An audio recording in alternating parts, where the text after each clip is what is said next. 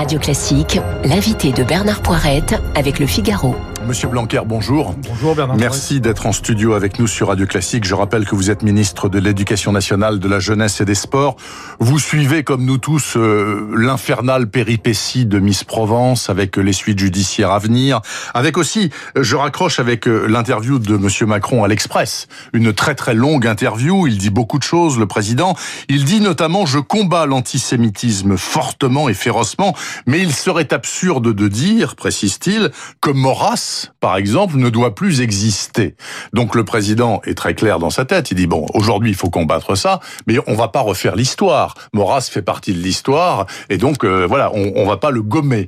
Quelle est votre position à vous, ministre de l'Éducation nationale, sur ces questions-là? Ma position. C'est complexe. C'est bien sûr que c'est complexe, mais ma position, c'est que nous ne devons pas nous laisser euh, submerger par l'impression de, de magnitude que donnent les réseaux sociaux. Oui. Euh, au fond, aujourd'hui, grâce aux réseaux sociaux, n'importe quelle euh, petite minorité extrémiste peut donner le sentiment d'être très puissante. Et parfois, ils le deviennent par une sorte de cercle vicieux, par une sorte d'effet d'amplitude. Et donc, euh, ce qui s'est passé... Au point de pouvoir faire tuer un enseignant. Hein, au plein, au, exactement. Les réseaux sociaux sont devenus un outil, euh, un outil d'amplification. Et on voit que sur certains des réseaux sociaux, c'est d'ailleurs toujours les extrêmes qui triomphent. Par exemple, souvent sur Twitter, on voit l'extrême gauche et l'extrême droite très puissantes, de manière beaucoup très disproportionnée par rapport à leur poids réel dans, dans la population. Et donc, il faut faire très attention à ça parce que après, c'est eux qui créent le débat, c'est eux qui créent l'agenda politique, oui. euh, alors même que et donnant le sentiment en quelque sorte qu'on est submergé. Aujourd'hui, c'est très important que une sorte de très grande majorité républicaine de la population française se voit davantage, se manifeste davantage, parce que la démocratie, elle se défend face à l'antisémitisme, face à toutes sortes de phénomènes contemporains qui sont graves. Euh, et euh, de ce point de vue-là, je pense qu'il faut à la fois lutter de manière très ferme contre cela et en même temps ne pas exagérer la force de l'adversaire. Alors hier sur cette antenne, Aurore Berger que vous connaissez bien, Luc Ferry que vous connaissez également, disait écoutez, c'est insupportable. Euh, les GAFA américains, ce sont des tuyaux dans lesquels passe de l'information. Ils ne veulent rien censurer sur cette information. Ils disent, nous, on est des fournisseurs d'accès, c'est tout. Donc le problème, il est là. Les gens peuvent penser ce qu'ils veulent et dire toutes les horreurs qu'ils veulent. Est-ce qu'il y a une responsabilité de ceux qui transportent ces messages? Et qu'est-ce que vous pouvez faire, vous, politique Pas vous, oui, Blanquer, mais vous, sûr. politique. Il, il, bien sûr qu'il y a une responsabilité. Tout le monde a une responsabilité sur cette terre. Et quand on a une, une entreprise, en l'occurrence un grand, des grandes entreprises du numérique américaine, on a évidemment une responsabilité. D'ailleurs, les Américains eux-mêmes savent très bien nous trouver des responsabilités à nos grandes entreprises Absolument. quand elles agissent internationalement. Donc, donc, il est évident qu'on doit inventer une forme de responsabilité, notamment par des normes européennes. L'Europe a d'ailleurs montré un peu d'efficacité sur ces sujets. Je pense notamment au règlement européen, le fameux RGPD, qui permet aujourd'hui d'avoir un très bon modèle de normes de protection des données. Nous devons, vis-à-vis -vis des plateformes de réseaux sociaux en particulier, euh, avoir la même démarche, c'est-à-dire une, une, démarche de responsabilité, une démarche aussi de, de, souveraineté, une démarche de protection de la personne humaine. Et donc, il est évident que dans les temps les plus proches, il faut qu'on ait un régime de responsabilisation des plateformes. Jean-Michel Blanquer. Parlons de ce qui fait prioritairement l'actualité ces temps-ci, avec le flou artistique total, avec ce nouveau, cette variante anglaise du Covid-19, etc. Dans l'état actuel des choses, et là où nous parlons le 22 décembre, les enfants retournent à l'école le 4 janvier. On n'a rien bougé. On n'a pas bougé, on n'a pas changé cela, en effet, oui.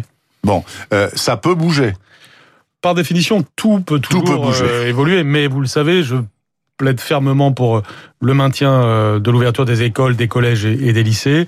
Euh, le droit à l'éducation est essentiel. Le fait que les enfants et les adolescents aillent à l'école, au collège et au lycée, c'est absolument fondamental. Ça, ça ne doit pas se sacrifier. C'est la dernière chose à sacrifier dans, dans une période comme celle que nous vivons.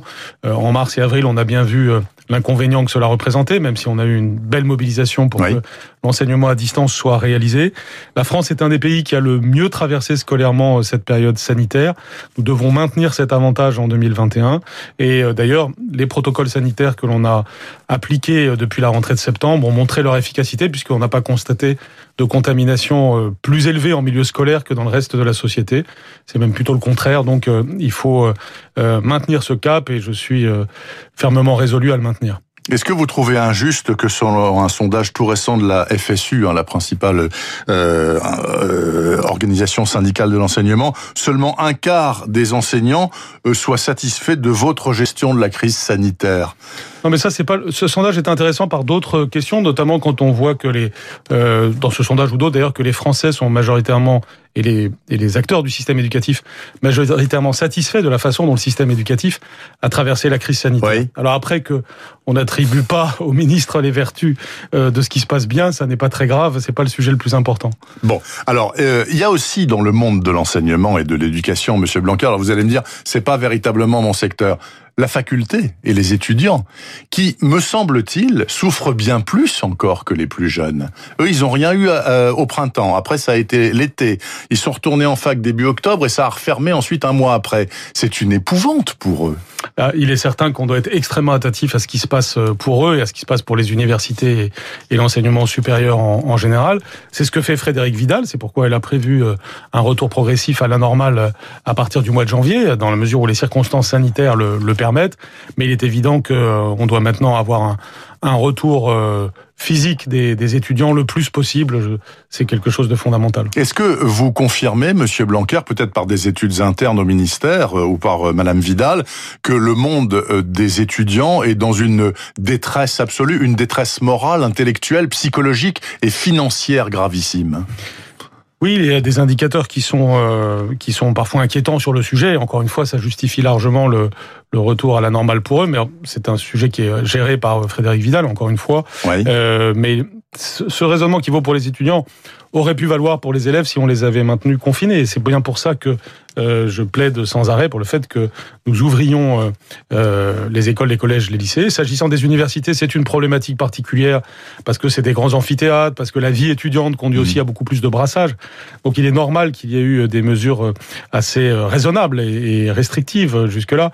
Mais maintenant, on doit être très attentif à ce que ces, ces, étudiants ne perdent pas les, les années actuelles d'une manière qui serait trop préjudiciable pour eux. En matière de vaccination, Jean-Michel Blanquer, on commence dimanche dans les EHPAD, donc avec le premier vaccin disponible euh, pour les résidents et pour les soignants. Est-ce qu'il vous semblerait logique que euh, le corps enseignant soit également prioritaire à la vaccination ou pas? Ça, c'est vraiment les autorités sanitaires qui décident ce genre de choses parce qu'elles ont évidemment la, la, la, vision euh, complète. Ce qui me semble assez logique, c'est le fait qu'on commence par les personnes âgées et les personnes vulnérables viendra le, le temps euh, des, des, du, du, monde enseignant. Pour l'instant, on n'a pas d'indicateur euh, euh, inquiétant s'agissant de la contamination mmh. des, des, professeurs. Bien entendu, il y a des contaminations comme pour le reste de la population, mais c'est plutôt en dessous de la moyenne de la population. C'est d'ailleurs la preuve que les gestes barrières ont bien été appliqués. Il faut qu'on rende hommage aux enseignants pour cela aussi, parce que euh, au fond, le milieu scolaire a été un milieu, un milieu plutôt préservé du virus par rapport au reste de la société, parce que au quotidien, les adultes avec leurs élèves, ont su faire respecter les gestes barrières. Vous savez, je dis souvent cela. Quand les élèves ne sont pas à l'école, de toute façon, ils font quelque chose.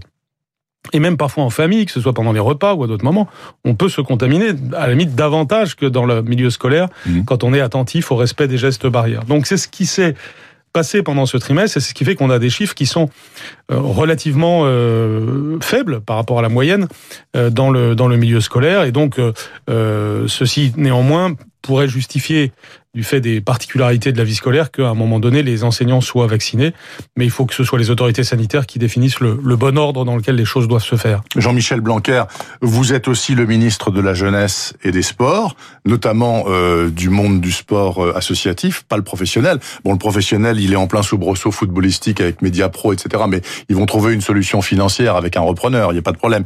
Mais les amateurs, le monde du sport amateur, est-ce qu'il va, euh, est-ce que en mars il y aura encore du sport amateur en France? Les, les petits clubs là, ils n'ont plus aucune ressource, plus rien. Nous sommes évidemment très attentifs à cela. Avec Roxana Maraciné à nous, nous y travaillons euh, tous les jours.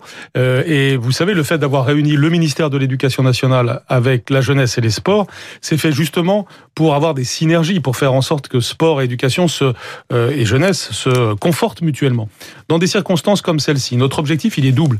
C'est à la fois de traverser la crise, donc éviter comme vous venez de le craindre, que des clubs disparaissent, tout simplement, mmh. des clubs amateurs. Donc traverser la crise, mais aussi semer des graines pour l'après-crise, pour la suite.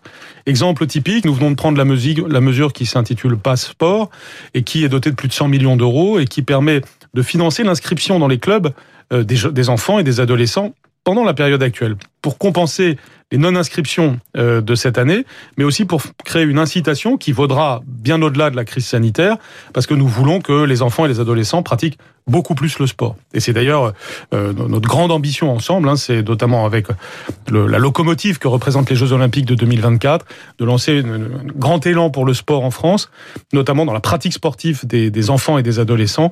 Et c'est quelque chose qui va beaucoup changer dans les temps qui viennent avec les différentes mesures que nous prenons. Jean-Michel Blanquer, ça vous tente d'être tête de liste euh, en marche euh, au régional en Ile-de-France en juin? Pour l'instant, ça n'est pas le sujet. Hein. Vous le savez, je, suis, chef, je suis chef de file, euh, c'est-à-dire que j'organise ce que fait notre majorité présidentielle pour euh, la région Île-de-France en termes de programme et puis en termes d'union des personnes qui se qui s'investissent dans cette campagne. Mais si vous organisez, ça veut peut-être dire que vous allez mener la, la campagne. Ah, parfois, on peut avoir un sens collectif tellement développé que l'on fait les choses pas forcément pour soi. Vous savez, ça, ça arrive et c'est peut-être ce qui arrivera. Euh, le but n'est pas finalement mon, mon, sort. Et puis actuellement, je suis quand même Mais ça vous très mobilisé dans l'absolu ou si, si, on, si on vous le demande gentiment, vous irez? Ce qui est très important déjà, c'est que j'accomplisse mes fonctions de, de ministre de l'Éducation nationale, de la jeunesse et des sports dans une période de crise sanitaire qui requiert tout mon temps. Donc le travail que je fais est un travail d'impulsion avec des d'autres personnes qui sont remarquables comme Laurent Saint-Martin, qui est député du Val-de-Marne, qui, qui, qui m'aide dans ce dans ce travail.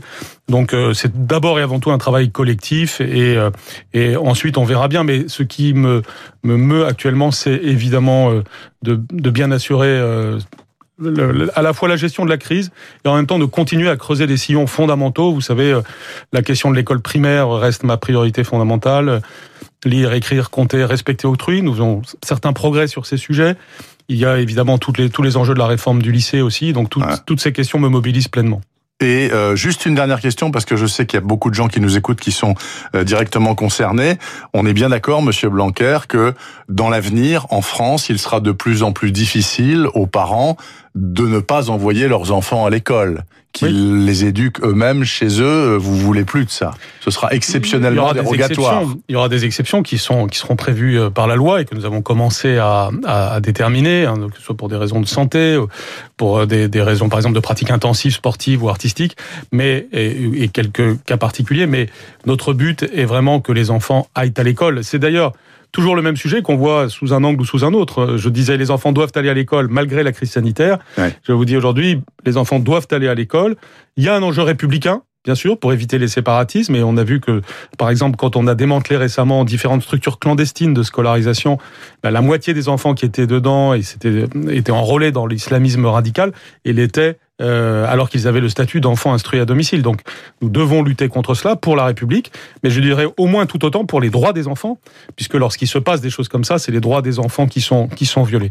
Donc je suis déterminé sur ce sujet dès l'école maternelle, puisque l'école c'est bon pour les enfants et c'est bon pour les enfants euh, à l'âge de 3 ans, quand tant de choses se déterminent dans la vie, le vocabulaire, la sociabilité, la, joie d'être avec les autres, tout simplement, et, je dirais la joie de vivre même. Et donc ces enjeux-là, euh, nous devons les, les, développer, mais cela aussi crée des défis pour l'école pour qu'elle soit pleinement attractive et, euh, et en même temps nous ne devons pas être aveugles face à, à certaines façons de faire qui parfois sont nécessaires pour les enfants et nous saurons trouver les bonnes exceptions. Merci beaucoup Jean-Michel Blanquer, donc ministre de l'Éducation nationale, jeunesse et sport sur Radio Classique. Je vous souhaite euh, de bons congés vous si vous avez la possibilité de prendre quelques jours. Merci. Et bon Noël à vous. Merci beaucoup. Il est 8h30 exactement dans cette dernière demi-heure qui commence les titres, la revue de presse et Frédéric Mitterrand pour son nouveau livre Une drôle de